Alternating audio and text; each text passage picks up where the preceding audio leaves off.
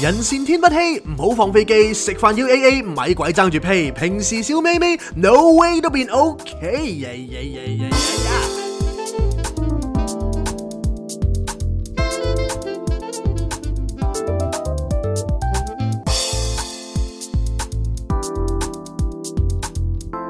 ，Not a romantic story。Cindy、Jason，早晨嚟到不浪漫故事第，大八季第十五集。家好，我係 Jason，我身邊有， Cindy，大家好。大家聽到我哋把聲就精神奕奕啦。冇錯，知唔知點解？唔知我話你聽點解？好，你講啊。好就係、因為我哋啱啱做完一個神聖嘅活動，係亦都係我哋差唔多持續咗做咗一個月嘅。我真係眨下眼又一個月啦。冇錯冇錯，唔怪之大家咁中意聽我哋啦。真係 即係一個月得四集啊！原來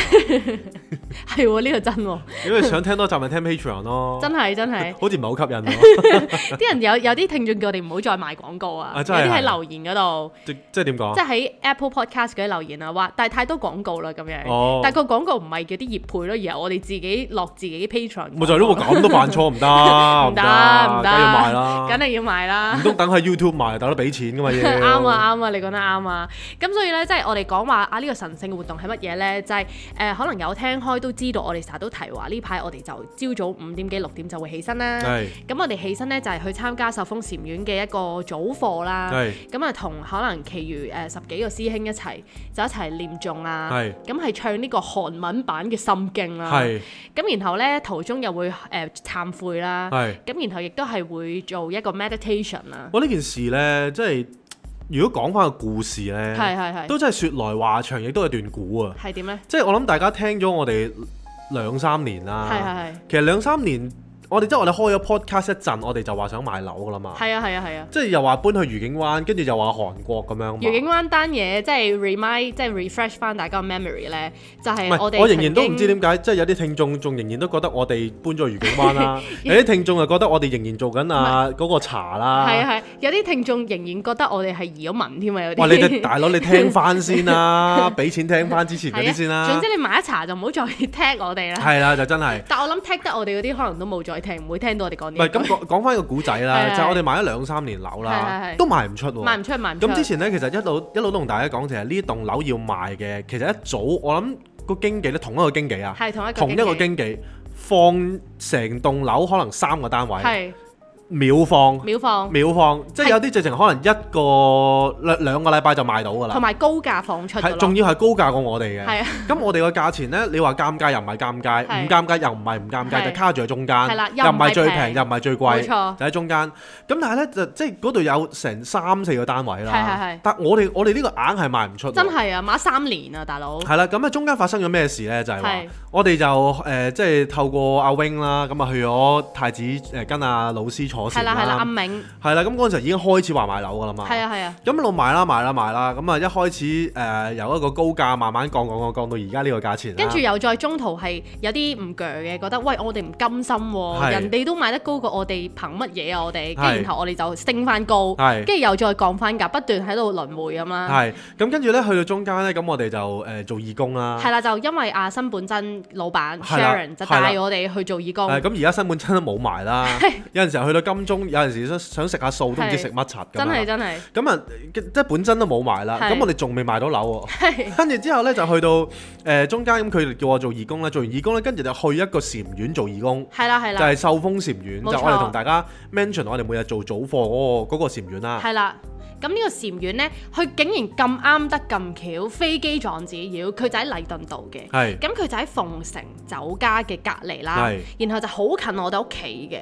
咁然後變咗我哋做早課嘅時候呢，就可以有一個動力啦，就係、覺得哇咁近冇理由唔去唔㗎，係咁有時信不信由你啦，係即係我哋中間咧不停喺度求觀音娘娘咧，就俾一個最好嘅準備我哋啦。冇錯冇錯即係冇錯總之任何嘅決定都係觀音娘娘幫我哋去安 make 個排㗎啦 decision 咁係樣啦啦。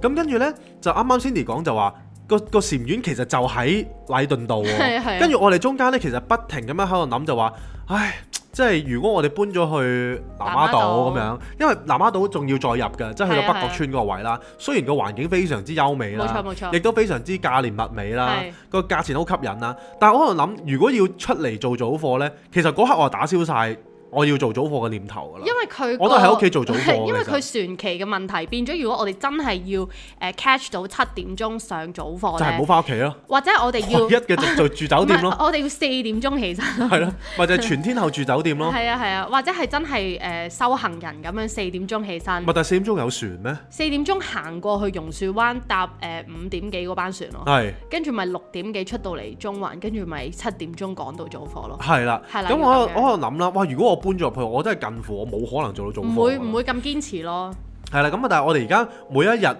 朝頭早好死唔死行出去又好，搭的士又好，點樣都可以到到，即係準時到到阿禪院噶嘛。係啊係啊係啊。咁所以就話，喂，其實三年裏邊我哋做嘅嘢就係不停好努力咁樣揾一啲叫做出路嘅嘢啦。即係啊我哋心以為自己好想要嘅嘢啦。係啦，咁不停喺度揾出路啦，但係揾極出路都揾唔到啊！即係所以就話有陣時候，好早之前喺喺啲集數同大家講過咧，有啲嘢叫順應天意啦，冇錯亦都隨順因緣亦都係亦都係阿明即係阿我哋嘅禪修老師啦，係教我哋就係要人生就係要順應天意。有陣時你逼咧係逼唔到嘅，即係有啲嘢係你由理性去諗咧係冇可能諗到嘅嘢嚟嘅。冇錯，咁但係即係又好得意喎，誒、誒做咗早課之後咧，我哋嘅 so call 可唔可以叫運程咧，又或者每日嘅生活啦嘅節奏啦，又嚟得好似容易輕鬆咗喎。係啊，即係老實講啦，大家一路聽我哋見證住我哋即係啲 ups and downs 啊，我哋真係好坦白咁樣，亦都係真係爭條底褲未 show 俾大家睇嘅啫係，即係肚皮都揭埋㗎咪啦。底褲都同 show 咗啦，但 係底褲嗰度有一條有一條鳩毛嘅，或者 有或者有笪積你睇唔到嘅啫，咁即係總之我哋對大家係真係一百 percent 嘅坦誠啦。係咁然後我哋即係都唔使多講啦，大家都好清楚我哋嘅狀況啦。係咁我哋有時又會好正面喺度，好似鼓勵大家係咁。有時其實我哋都好灰，亦都好唔係霉咁樣應啦。該話屌，即係講真 啦，你做得個 podcast 係朝早出嘅係，即係有陣時盡量都朝早啦。咁你梗係唔通唔通日日都屌乸媽 咩？即係香港 做唔夠多負面新聞啊，係咪先？係咁啊，梗係要正面噶啦，咁有陣時要調整下心情，係係即係就算好死唔死都要咬翻正俾大家 睇，睇翻嗰條嗰條嘢係直噶嘛，係咪先？你攣嘅點睇 啫？即係我哋都好希望可以透過我哋嘅聲音啦，即係有幸有緣聽到我哋嘅朋友都可以誒、呃即係獲得少少嘅快樂咁樣啦。係咯咁所以我哋都盡量調整自己。咁但係當中呢，我哋譬如有好多詼諧嘅事，我哋都會用一個搞即係搞笑啲嘅事去講述自己嘅悲慘故事啦。係咁你話係咪真係好悲慘？又唔係嘅，但係都係有我哋嘅難關啦、係咁我哋一路行過嚟嘅時候呢，我哋真係發現呢，我哋呢排係其實我哋做嘅工作係比我哋以前任何一個時候都要多嘅。係咁我哋嘅壓力其實都 supposedly 應該係要比我哋以前多啦，因為我哋做嘅嘢多咗嘛。係但係咧，因為我哋有呢一個禪修嘅習慣啦，即係除咗阿明嗰陣時帶咗我哋，即係有一個咁樣嘅 base 啦，而令令到我哋後尾接觸到十峰禪院又即係再扯啲嘅，因為我哋係以前阿明嗰度，我哋最多一個禮拜去三日嘅啫嘛，係夜晚。係而家我哋係每朝都去啦，係咁一個禮拜去足五五日啊，二至 六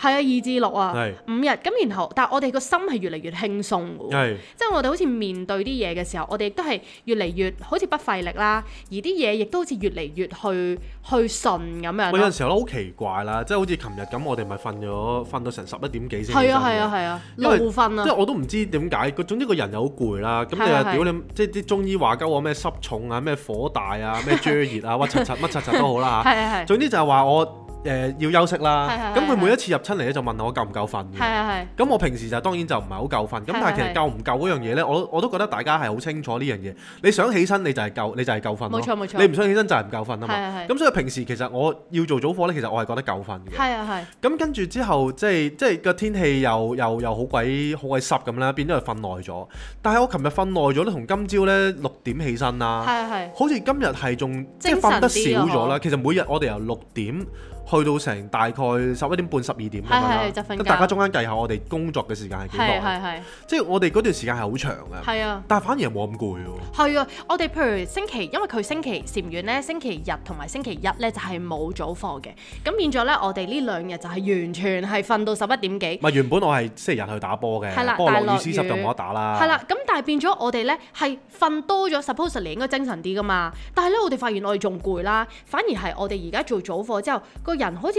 縱使瞓得少，但係我哋係精神好多咯。真係唔知點解啊！可能真係因為我哋譬如朝早去念誦啊，去 meditate 嘅時候，其實好似刷牙咁，你講得啱。我哋咧呢排真係上咗癮啊！係我哋咧星期一同日、星期日同埋一咧係冇早課嘅時候，我哋就會唉點算啊！我哋個心囉囉攣啦，好想去上早課啦。係咁然後 Jason 就話啊，好似刷牙咁啊！你培養咗個習慣咧，你一日唔刷你就會覺得唔即係唔舒服咯。咪呢度就講多少少啦，係即係好係多人肯定會聽完之後就話：哇！你哋你哋兩條佛撚㗎嘛，係咪先？即係又講又講宗教又成咁樣。其實呢，即係我想唔講，係啊其實佛教唔係一個宗教嚟真係嘅，唔係係佛宗教嚟陀嘅㗎教育嚟㗎咋。係啊係啊即係其實淨空法師啦，都有係講過就係話，其實佛教其實並唔係宗教咯，係啊係啊，係宗即係覺得佢係宗教嗰啲人呢，其實佢係不孝。我聽過佢講過。係咩？佢咁講啊係？啊哇！高僧大德，同埋佢係話，如果你係當佢係一個宗教咁樣信咧，其實係迷信咯。係因為佛陀嘅教育，佢係叫我哋去親身體驗噶嘛，佢係講個方法俾你知，係然後你要去自己實施，你去修嘅。係咁同埋好似我哋而家去坐禪咁，其實佢都係教我哋去點樣誒、呃直指人心啦，即係點樣去揾到自己嘅主人啦。係受封禪院係呢一個教法啦。係咁所以我哋都係一路 practice 嘅時候，就變咗真係好似一路咁樣去了解咗自己更加多。係同埋點樣去唔好 judge 自己啦，係點樣去接受自己，然後你就可以接受成個世界咯。咪啊同埋 somehow 其實透過 practice 啦，嗯即係每一日嘅早課啦，都都 remind 我有陣時候嘅一整日啦，譬如講嘅言行舉止啊，冇錯即係冇所有錯嘢都要有翻少少。有翻少少規規矩咯，即係唔好亂咁妄語啊、係啊話人係啊啊，即係 somehow 一個早課呢，係會令到你個人係好似清醒啲嘅。同啊咁早課其實實個內容呢，好得意嘅，佢一開始呢就會有啲念誦啦，係係咁念誦完之後就會有坐禪啦，係咁坐完禪之後呢，就會有四四弘誓願，跟住之後就誒早同大家講聲早晨，係啊就好得意開始一日啊係啊咁樣。咁所以其實成件事呢，你話啊嗰個不過都好講相應嘅，即係有陣時候譬如我對呢個禪院好相應，其實所以就覺得佢好好咯。係啦係啦，同埋大家都知道我哋幾中意韓國㗎啦。係咁因為秀峰禪院其實啊係啊，佢呢個都係啊，係其實佢就係誒佢個總部其實喺韓國。係啊，呢個真係癲啊！呢個咁真其係實佢係韓國嘅禪院，咁然後喺香港嘅分部，變咗佢念嗰啲經文咧，其實都係用韓文去念咯。咁變咗我哋之前成日都話啊，我哋要學韓文，我哋每日都要學，我哋反而自己就冇去學。但係我哋而家透過禪院呢個念誦咧，就每日都喺度講緊韓文唔咯。係，其實我都有喺度反省咧，其實自己係係咪因為佢係一間韓國嘅禪院啦，所以特別鍾意所以特別中意。但係其實咧，我冇喎，係啊，真係即係我真係唔關覺得事係成個 vibe 啦，係係成件事。係咁當然啦，譬如我同埋哋之前師傅啊啦，係即係之之前，譬如誒新本真嗰度啦，係有係啲師兄咧就中意去誒慈山寺誒慈山寺係啦嘅，有啲就可能去其他其中他嘅年國院係啦，其係他啦，嘅唔廟同咁嘅樣道啦。場。咁所以其實唔同嘅道場都會相應唔同嘅人咯。冇錯冇錯咁冇但係錯咁啱，即係呢度嘅誒秀峰禪院咧，我哋就好相應咯。冇錯，所以我哋都好開心啦。冇錯。咁然後一路落嚟嘅時候呢，有樣嘢都想同大家分享，就係、都幾得意，就係、因為我哋其實都有誒，琴、日我哋就同兩我哋爸爸就去食去飲茶啦，就係補足呢個父親節啦。咁然後我哋都有同我哋爸爸講話啊，我哋最近就去做呢啲早課咁。係。咁然後你爸爸就問我早課係做咩㗎？係咁然後我哋就哦冇，我哋懺悔咁啊！樣我啦。話一 一我一一跪九叩咁樣啦，每一步咁懺樣。悔，跟住爸爸就話懺悔，你哋做錯咗啲乜嘢啊咁啦，我哋就哇，我哋做錯咗好多嘢啊咁啦係。啦，佢話：你哋先咁大個，你做你都叫做錯，咁我咪做錯好多嘢，我又鬧人，我又炒人咁樣。係啊，咁我哋呢個時候就唔出聲啦。係。咁我哋要尊重長輩。係 但係心入邊梗係話係啊係啊咁樣咯。咁跟住然後呢，爸爸呢個問題都好得意嘅喎，因為可能好多人呢聽到懺悔呢樣嘢呢，都會喺度諗啊，究竟其實懺悔咗啲乜嘢呢？唔係同埋我要後悔幾多嘢呢？即係我人生做咗咁多衰嘢，但係我要後悔幾多次，我先可以叫做懺悔完畢咧？你明唔明係啦啊？係即係啦佢哋會覺得係個數量同啊。埋佢哋會喺度諗，究竟你做咗啲乜嘢大事？你又冇即係你你又又冇冇殺殺人人放放火火咁樣，你懺悔啲乜嘢啊？其實唔係喎，其實唔係淨係殺殺人放火先係 即係先係做錯喎。其實你諗下喎，你哋有冇用過翻 版啊？我我啊冇啦，嗱，即係我而家呢個停頓位係俾大家諗下 嘅。你有冇用過翻版先？即係我哋做唔好講咩啦。細細個嘅時候，我諗起玩嗰啲 game 咧，以前電腦遊戲，而家後生啲啲 B B 可能唔知 屌！以前細個中學最撚中意玩 H game 噶啦，係即嗰係啲唔係鹹 game 啊 嗰，啲鹹 game 你 online 嘅啫嘛，你唔唔係你唔使可以讀翻版個噶嘛。 game 字，個 game 字係正哦正讀 OK OK，鹹 game。鹹 game 係係啊啊，即係譬如你可能細個你玩 game 啊啦，你可能都會係唔覺意用咗，即係唔係唔覺意嘅，你係即係 intentional 係用咗翻版啦。啊梗係啦，跟住可能我哋讀 of design 都知㗎啦。你以前啲 software 你肯定係 crack 㗎，你點會買只要你幾大本？家自己問下大家 啦，即係如果你自己屋企嗰部電腦有幾多個係用正版 Microsoft Office 嘅，係啊係啊，你出嚟同我傾，但係 可即係我哋唔我知俾個叻你。 嗱，我哋你譬如你用翻版，其實你已經係你已經係偷咗嘢㗎咯喎係。咁當然呢啲你話啊係咪好大件事？你可以話唔係好大件事，但係事實上呢個都係一個偷盜嘅行為啦。係咁我哋咧就係、因為我哋誒、呃可能之前就我哋 y a Yahoo 咁樣啦，就誒、呃就去咗皈依，就做咗佛弟子，係然後就唔就就有一股衝動咁啊受埋五戒啦，就係、係呃殺盜淫妄酒就唔係做呢嘅手唔嘢。撚到啊啦。但係我哋當然係手到柒晒啦。 係啦，但唔緊要嘅，我哋會繼續努力。咁但係，譬如我哋一個度嗰度，我哋唔就話係即係要我偷再手，渡我手唔到啦，係嘛？唔手啦，我唔想， 我唔想再亂咁嚟。唔係你你走嗰度，你唔好守住咯。真係啊真係唔好啦。咁跟住我哋個度嗰度，我哋即係偷渡啦，我哋就啊，因為我哋覺得啊，始終都係都叫誒咩、名義上都叫一個五戒弟子嘅，咁所以我哋就即刻將屋企嗰啲 software 咧，Adobe 咧變咗做正版啦，我啊我哋屌即係你每個月而家 subscribe 幾多錢咗，啊？都四百八十蚊㗎，唔係雖然我哋係狂用嘅，係係抵但係嘅其實。但係深烤有陣時候咧，你要走嗰個，即係點講？你要行出你個 comfort zone 咧係，由攞翻完全唔使俾錢，係到到每個月要俾四百幾咧，其實嗰下係難嘅。但係你做咗之後衝破咗，你就會習慣。冇錯啦，係就好似我哋嘅 Patreon 咁，雖然咧有陣時候即咪，冇係乜 update。係啦，冇 乜 update，但係有陣時候你你每每個禮拜都聽噶嘛，係啊係啊。咁你都覺得哎呀，我俾我衝破咗個關口係咧啊，你就係㗎啦支持，下呢兩個木契咁樣，請佢哋飲杯咖啡咯，係咪？係啊支真持係我啊哋繼續落去咯。所以就係衝破關口嗰係下啊咯。即係講真，我哋誒真係有誒努力啦。咁 希望大家都感受到點解會笑嘅， 我真係有咁。啊 你又參戲 我啊，參嘅。咁嗱，第二樣嘢嗱，我哋譬如嗱，老翻你哋冇用唔緊要啦。你有冇講過大話先唔？係你有冇屌你你你食飯嗰陣時有冇屌撚個老細係先？你有冇講過人壞話先？係咪？呢大啲家諗下係啊先大家諗下先。嗱，如果有嘅話，你又犯咗你咩唔使答咧？我嘅，係啦，你答你自己。係啦，網語呢啲係啦叫，咁係啦，即係譬如可能你，我哋其實有時咧講嘢亂咁講嘢啦，其實都係網語嚟黐㗎。線，我日撚日都要懺悔㗎啦。係啊，真係你睇下你 咁咪樣係咯，個 L 字咧，其實我都講粗口都係㗎。係啊係啊。咁但係我哋即係我哋唔係話啊一懺悔完之後就即刻改啦，咁但係因為有呢個懺悔嘅心啦，我唔哋係粗口 aware 到有陣時粗口好難避嘅，係係即係有陣時係候加重個語氣，即係就節唔目可能效攻擊果人啊咯，係係啦咪係先啦。咁但係譬如我哋唔係話啊一誒、呃做咗五戒弟子或者係我哋懺悔完係咪就係聖我哋人係啦就係聖人唔係嘅，但係起碼我哋有個 awareness 就係知道啊呢啲嘢其實最好都唔好做啦。係咁就會變咗我哋喺日常生活嘅言行舉止上面，我哋都會即刻諗一諗咯。就算唔覺意做咗，我哋都會知啊死我又做錯咗，咁下次就唔好講啦，咁唔好再講人壞話啦咁樣咯。係同埋咧，即係喺誒呢個禮拜啦，我哋又即係叫做輕輕做咗個義工咁樣係係啦，係係。跟住又睇一出戲係啦。係係咁。嗰出戲叫做誒《羅漢醫菩薩行》啊嘛。冇錯冇錯，就係咁入邊西風就係嘅講誒，就係講嗰個有個和尚啊，佢係誒我哋手風禪院嘅師傅啦，即係係大觀法師嘅泰國師傅。係即係點解嗰個籠懺悔科嗰樣嘢咁緊要咧？就係講緊嗰個慈悲心同埋講緊嗰個智慧懺悔心啦。係係咁有陣時候就係話佢有一個呃誒，佢入邊戲入邊咧有一個情節咧，就係話佢突然之間俾人剝，即係因為某啲事情啦俾，人屈佢俾人剝奪咗佢，即係褫奪咗啦佢個和尚嘅身份。個袈係裟，啦呢個就對出家人係好大嘅恥辱嚟嘅。係啦，咁佢嗰一刻咧，佢俾人誒誒除叫佢除低件袈裟嘅時候咧嗯，佢竟然冇嬲到，係啊，佢嗰一刻竟然係冇任何嘅仇恨，佢係想回向同埋頂禮，呢同埋誒班頂禮呢一班加害於佢嘅人。冇錯冇錯，即係呢一個嘅慈悲心同埋呢一個嘅懺悔心呢，其實對對於我哋嚟講一個好好嘅學習對象嚟嘅。就係深刻有啲嘢就係話你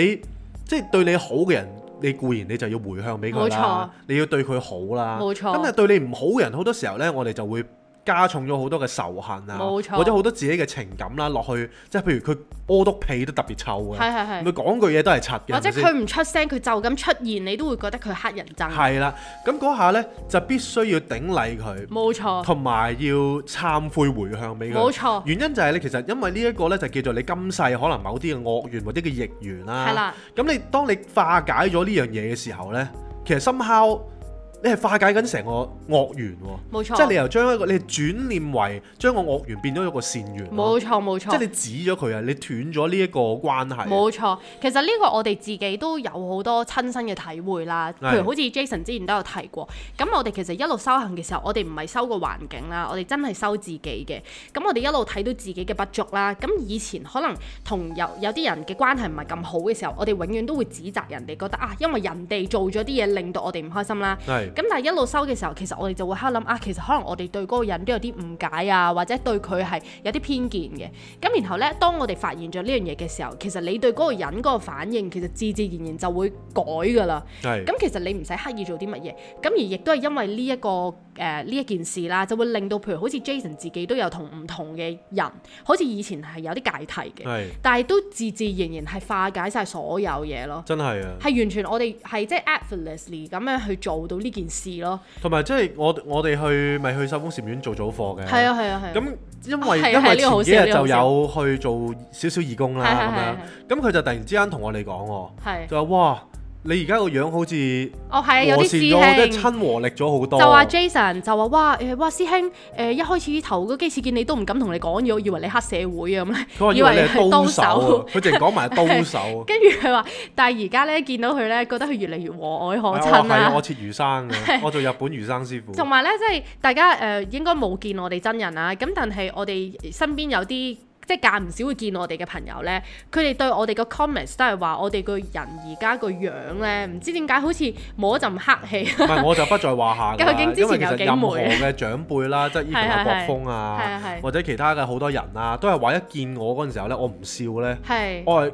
即係好似係人哋殺咗我老豆好似咁樣串柒嘅。柒咁樣係嘛？一嚟串柒柒啦，係係二嚟好似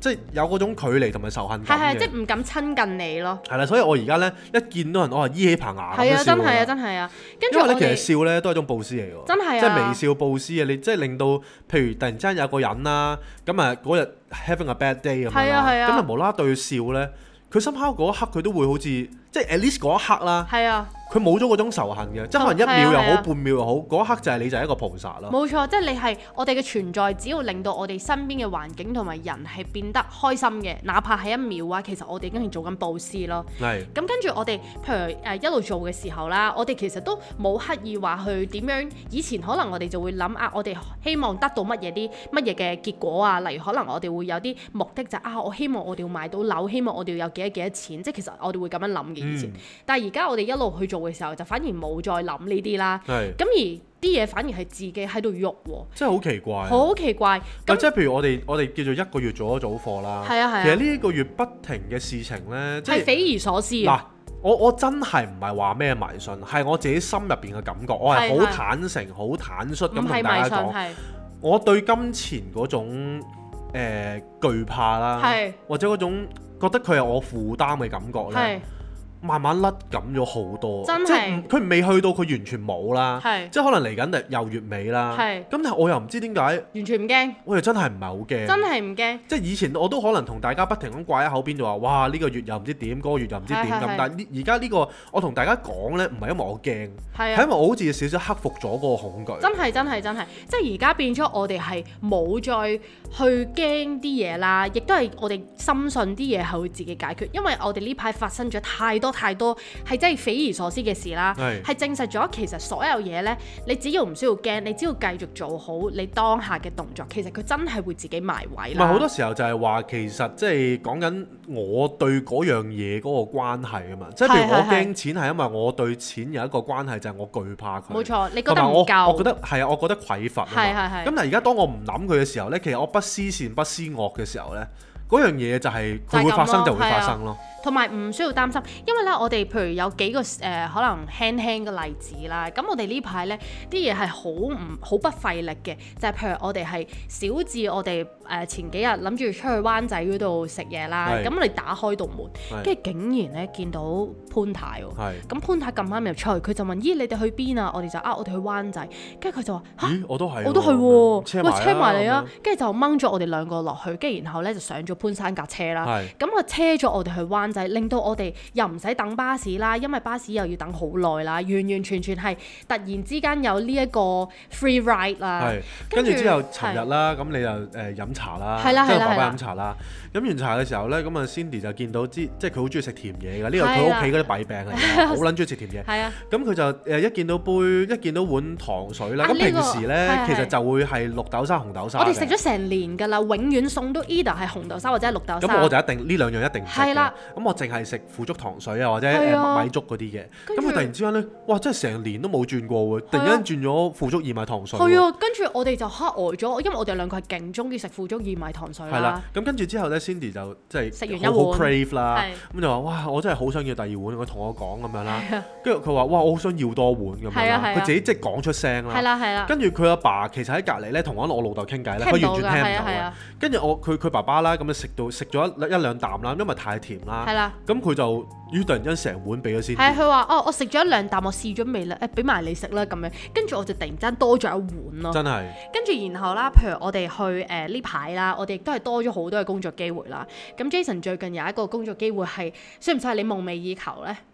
又唔可以算係夢寐以求，即係未未必未必講得住係嘅。唔講得住，但係係 I mean，之前係由由 PMQ 開始咧，已經好撚神化嘅成係啊係件事，啊，即係係啊嗱，由一個可能我我個 professor 咁佢又唔舒服啦，咁係我係頂係咗好多佢個位啦，係咁慢慢有啲人都會覺得哇，我好似喺設計界活躍翻啲喎係啊咁樣係係。咁你諗下，即係我喺我喺成年之前或者兩年之前，我同大家講過乜嘢？即係我啲我自己都好深刻講過，就係話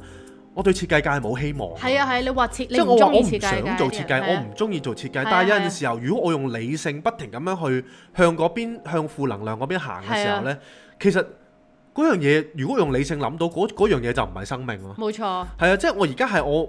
我順應我咯。竟我順應佢嘅時候，咦設計反而幫到我維生喎。總之有嘢需要你嘅時候，所以你我就而家去咯。所以我而家已經唔再講我需唔需要設計，或者我中唔中意係佢。啊，我中意同唔中意，我就係順應佢咯。總之要有嘢做嘅時候，咁你咪做咯。你幫到手你就出現咯。係啦，咁呢一排咧就好似啦，會接到一單比較大啲嘅 project 係啦係啦咁我哋對金錢嗰個恐懼，由原本好恐懼啦，到我唔諗啦，係啊咁唔諗嘅時候，慢慢又好似有一個解決嘅方方法，或者一個出口出咗嚟。同埋有啲嘢真係唔到你唔信。你話以前我哋冇做 pitch 咩？我哋都同大家講過無 數次，我哋以前啲 pitch 做到天昏地暗，我哋係做到啲人拍晒手掌噶嘛即。係我都我都唔知道，因為其實係咧啊，我呢排我執翻晒誒 White Group 嗰個嗰個 portfolio Ground 嘅 White Ground，White Ground，係啦係啦 portfolio 啊嘛，咁我就一路執嘅時候咧，我真係讚歎自己啊。係啊，真係哇啊，哇，其實我啲 pitch 做得咁撚齊嘅。係啊，係啊，真係啊。好靚嗰啲即係嘢。 pitch 到係你都會當自己 p r o f i 咁擺落去做 concept 咯。係啦，咁其實有啲 pitch 咧，咁就因為因為就係 pitch 啦，咁佢都不能夠成為一個完整嘅 project 冇錯冇錯嘅。冇錯，咁我都喺最尾，即係 portfolio 最尾咧，我都有有啲譬如一啲叫做 general graphics 係啦，係係。咁係放翻啲 pitch 嘅 project 落去，就寫明就係話呢啲係有啲係經即係未經出出版嘅，純粹我啲係係 concept 咁係樣係啦哇，係。我都做得好靚。冇其錯實啊，跟住其實嗰啲你話我哋有冇有冇做得好好齊整？哇！我話話俾你聽啊，我肯定有啲呢係齊過一啲俾你俾錢你做嘅 project。真係真係。係啊，即係唔等我去 portfolio 都對唔住自己啊。真係啊！即係同埋，譬如呢一啲就係令到我哋喺度諗，以前我哋真係諗錯嘢咯。即係有啲事我哋覺得啊，好似唔順應我哋嘅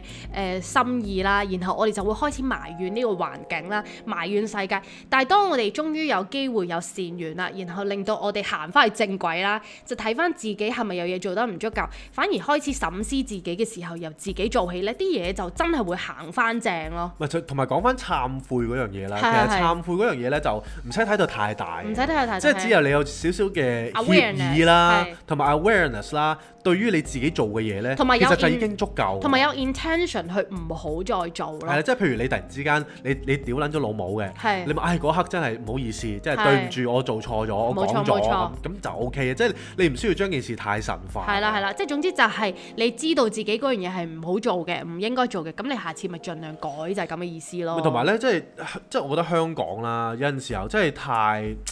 太多，即係呢排太多怨氣嘅。係啊，即係係啊你即係大家睇咁多新聞咧，呢排即係好多都誒誒、呃斬嚟斬去啊咁樣啦。咁當然都全部大家都唔想嘅。咁但係如果我哋係咁將啲 focus 咧放放喺咗落嗰度去一啲怨氣上面咧，其實好多時候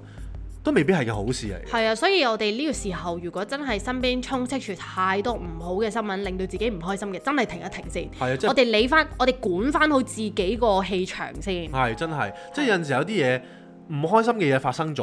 我哋就唔好再去 focus 佢咯。嗯係啦係係啦係啊，啦，即係可能啊，平時我哋多啲留意翻自己嘅言行。冇但係錯，老老實實，以前我都日日屌老母嘅，係認真嘅，即係我諗大家聽開 podcast 嘅，一開始同我而家嘅自己呢，都有好大好大嘅冇錯轉冇變。錯，以前我好多怨氣，我乜都屌嘅，即係陪住我哋成長啦，但係大有陣時家候其實我而家唔係唔屌喎，只係不過我屌嘅時候呢，我會諗一諗，我應唔應該屌？我係心入邊仍然都有嗰份憤怒啦，冇錯，仍然都有嗰份怨氣嘅，冇錯有嘅，即係冇可能冇係係嘅，係因為呢個係個習氣嚟噶嘛。係但係每當我有 awareness，我察覺到嗰刻我有怨氣，我有憤怒，想由我口衝出嚟係嘅時候呢，之前嗰個 moment，其實我就已經截停咗啦。冇錯，因為其實如果我屌一樣嘢嘅時候，我就同嗰樣嘢結咗個惡緣啦。無論你冇錯係一張 poster 又好，無論你係一張人啊 design 又好係，我即係嗱有陣時候，我覺得你處於身處其中，譬如啊，你喺一啲好 judgmental 嘅人誒嘅嘅群群組入邊係啦係，好多時候你要埋堆呢，我都都少不免會講一兩句嘅，係即係你都要融入人哋人人哋個個都屌老母嘅，咁唔通你話啊唔係啊，你咪撚屌老母啦，你咁樣唔啱嘅，你唔可以嘅冇。咁樣就太唔善巧係啦啦，，你可以係融入去，唔好所以就話出聲咯係啦，你可以未必要，未必需要講嘢，因為係有啲係嘢係啊係啊，嗯，我都覺得唔唔係咁好或者咁直樣。情唔唔明白，我係都我理解咁樣咪得咯。又或者 even 你係講錯嘢之後咧，你懺悔，即刻係啊係懺啊悔，咁就即刻咁回就向冇俾嗰個咗，咁人就冇咗件事啦。咁所以係其實有陣時候修修行呢樣嘢咧，亦都唔好睇到咁神化，就係點樣將自己好善巧有智慧。咁樣融入去你嘅生活入邊咯，即係啦係如果一堆人你係覺得啊，同你嘅生命或者對你平譬如平時要嚟緊嘅仕途啦，有一個幫助嘅時候呢，你想埋堆唔係唔得嘅，係但係你就有陣時候你要帶住個覺知去埋堆呢，冇錯你成件事就會嚟得舒服，同埋嚟得冇咁冇咁錯啦。同埋有啲好神奇嘅嘢想同大家分享呢，就係大家都知道我哋成日都話自己俾蚊咬噶嘛。係咁然後呢，其實之前呢，我都有發現呢，好耐之前誒、呃譬如我係我盡量，我以前係有段時間我都盡量唔想打蚊嘅。係咁然後咧嗰陣時就好多蚊就成日咬 J 框啦，就其實冇乜點樣咬我嘅。咁然後 J 框就會，唉、你快啲打佢哋啦！你見到蚊你就打啦咁樣。但係因為唔打就會咬我啊係啦嘛係啦，咁然後跟住我就啊好啦好啦，咁啊變咗我就開始打蚊。跟住仲要 Cindy 打蚊好撚勁喎係啦，咁然因為我平洲大噶嘛，你知平洲好多蚊，咁然後咧我打下打下嘅時候，我就發現咦點解開始我都開始俾蚊咬嘅咁，咁呢個時候我都冇刻意去將啲嘢 relate 嘅，咁但係後尾而家我哋開始咗真係誒、呃、嘗試去想令到自己唔好殺生啦，咁而家我哋其實見到蚊咧，我哋真係盡量都唔打，我都好耐冇打唔啦，係呢個都有段估嘅，係就係我哋之前買咗塊電蚊板噶嘛係係，係我都覺得係格殺勿論㗎係啊係啦。啊總之一有蚊我就電鳩死佢。係啊係啊咁我諗都電咗差唔多十隻左右啦。好多唔止添咁啊啊，電咗十隻，因為我屋企咧始終靠山係啊，係係咁都會有啲蚊走入嚟嘅。係咁你冇可能唔開窗㗎嘛，係係即係我唔係嗰啲廿四小時開冷氣嗰啲係人啊嚟嘅。係，咁所以咧，咁就我就會攞電蚊板拍蚊係啊啦。係啊咁但係有一日咧，神奇嘅事情就出現係啦，啊係啊，就喺我嘅 Facebook 入邊咧，有有一個叫做新聞啊，或者有係一個誒一啲信息啦。係就係同我講啊蚊咧有幾咁衰啦，係係係，佢咧就會隔住塊玻璃啦，你控隻手埋佢啦。係咁啲蚊咧，其實喺唔知幾多公里之內咧，佢係都會聞到一啲佢嘅 host 嘅係 host 嘅意思，即係譬如佢啲主人啊，佢會吸食嘅對象咁樣啦。啊啲蚊咧真係好撚撲街，一定要 係隻隻都殺係係嘅。係跟住佢嗰個嗰個廣告咧就係賣嗰啲即係要殺蚊嘅嘢啦係係係咁樣。跟住轉個頭啦，自我亦動都 play 嘅你自動嘅，亦都唔知點解咧，見到淨空法師係咧啦，就就同我講。就話唔好打唉，你蚊千祈唔好殺蚊。係係佢話因為殺蚊呢，佢係會嚟報仇係嘅。係咁佢又講咗個 story 啦，就係話我唔記得咗某一個朝代，係咁某一個朝代嘅就有一個有一個皇帝啦咁，咁佢就誒、呃、殺咗一個人咁樣，係咁嗰個人呢，就話我一定點樣都會翻嚟報仇，係佢話點都會㗎啦，係跟住佢就以後個皇帝呢，就立令，誒咁、多年以後，係往後嘅年數，係無論你幾百年、幾千年，都唔可以俾呢、個我舉例啦，姓陳嘅人入宮啊，係係係死都唔得。係。跟住之後過咗好似二百年之後啦，我就唔記得去咗咩朝係代，係係，咁就有個皇帝就話：，唉，算啦，嗰啲人都咁耐唔入宮啦，係啦係啦，咁就唉冇俾翻事嘅誒俾翻嗰個人入嚟啦，係係咁樣隔咗二百年。嗰個姓嘅，係啦，加二百年，